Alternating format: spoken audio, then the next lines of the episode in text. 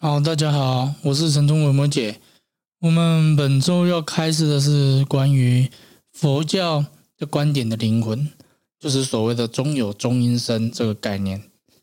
那我这边还是要先跟大家说，佛教的说法不叫做灵魂，灵魂大部分都是非佛教以外在说的。那这个灵魂的这种概念，其实。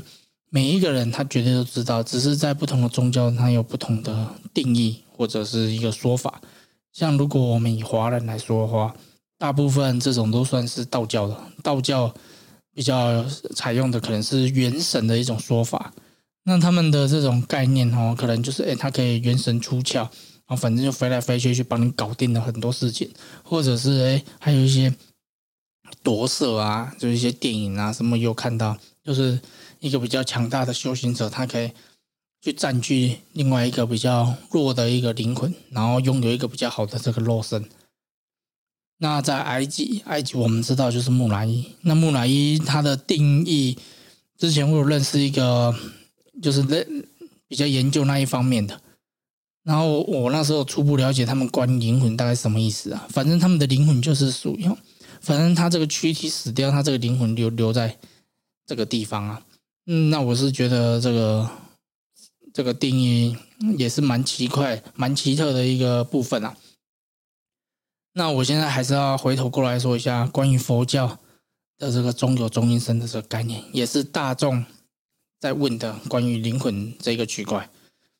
那通常哦，佛教它的中有中阴身，它比较倾向于是从生到有，应该说生到死的这个过程。一个过渡期的一个概念因为它是一个相续的，就是一个连接的嘛，就很像是哎，我们现在种了一个种子到这个土壤上，然后你这个土壤它开始要发芽、吸收水分来接受阳光，所有的东西它是一在变化，所以它在从生到死，死又再变成生的时候，就是在投胎转世这个过程，它从这个实体跟这个看不见的虚无，它一定要有一个连接点的。那这个连接点就是我们说的这个中有中阴身这个概念。那普遍来说，可能大家都认为说啊，反正人死掉之后啊，有一个四十九天的这个投胎的期间，哎，这段时间可能我们说话啊，还是说我们对他做的任何的这个，不管是念经还是做任何的事情，他们都是有感受到、感知到的。但是哈，这种在中阴身的这种世界，大部分啊。有时候几快的时候啊，几个小时人就投胎了，然后慢的话了不起就是最长就是四十九天，所以你也可以想成是说，反正就是在四十九天之内就会结束掉啊。那再来这个东西哈，它就会延伸出几个部分啊，就是关于临终助念，可是讲吼。也有人家人亲人往生了，还大家在念，还是说，哎，我们刚好得到了一个绝症，一个慢性病，反正就是在那边等待投胎的这个时机嘛。那在这个临终关怀的部分，它算是占据了佛教非常非常大的一个部分。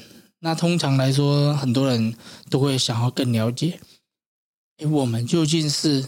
在这个中有中阴身的这个状态，究竟是怎样的一个程度？或者是说，为我们投胎会投胎到哪一个地方去？可是哈，这边我们先不太去谈这个临终关怀的部分，因为临终关怀的这个部分，它算是，嗯。他可能不太需要理解到关于中有中阴身这个概念，但是我们这个节目是在说中有中阴身嘛，那那个部分我另外再说。那在这个中有中阴身比较多人询问的，它的形状大概是怎样？就比如说我们人死掉之后，它形状大概是这样。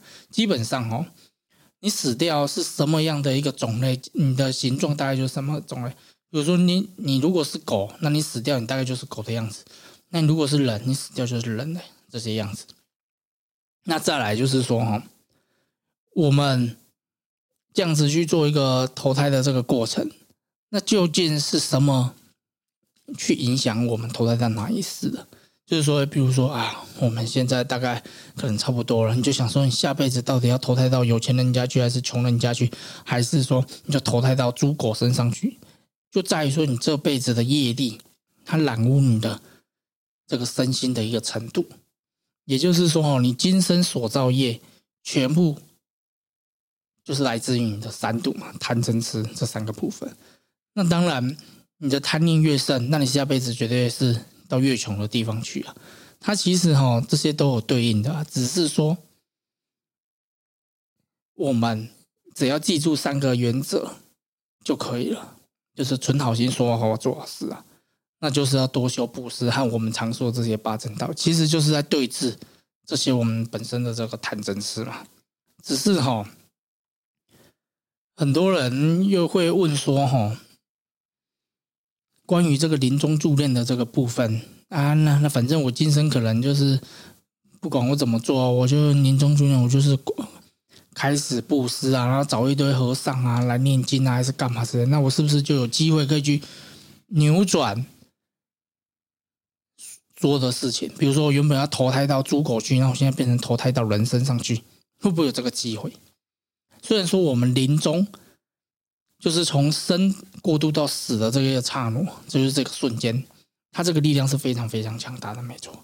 所以在做这个助念的时候，其实是有很大的帮助。可是它没办法去改变你投胎到哪一个地方去。比如说，你原本就是要投胎到猪身上，你不可能因为临终助念变成人，你也不会因为说哦，哎，你原本就是人，那但是你临终助念把它用用。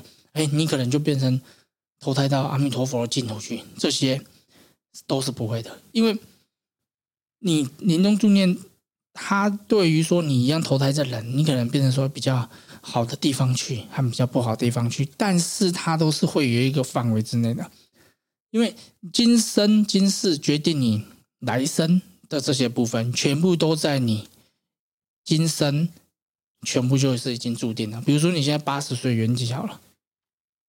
全部七十九岁就已经注你，你前面的七十九年就已经注定你要去哪里了。然后你最后这一两年哦，你再怎么用哦，了不起就是改变一些地方这样子而已啊。但是它差别不会太大，因为如果可以透过这种临终助念来改变，那我们就用说哈的方式就好了。反正我就是快往生了，我就全部的钱都捐出去，然后就照三餐，我就请这些大和尚来念经，这样子那不就搞定了？那我前面七十九年，我就全部都是就是。反正就什么事情不能做，就专注那些事情就好了。这样子就跟原本的教理就不相同了嘛。那你就也不用修行了，那就大家就来搞最后一年就好了嘛。就是是不是？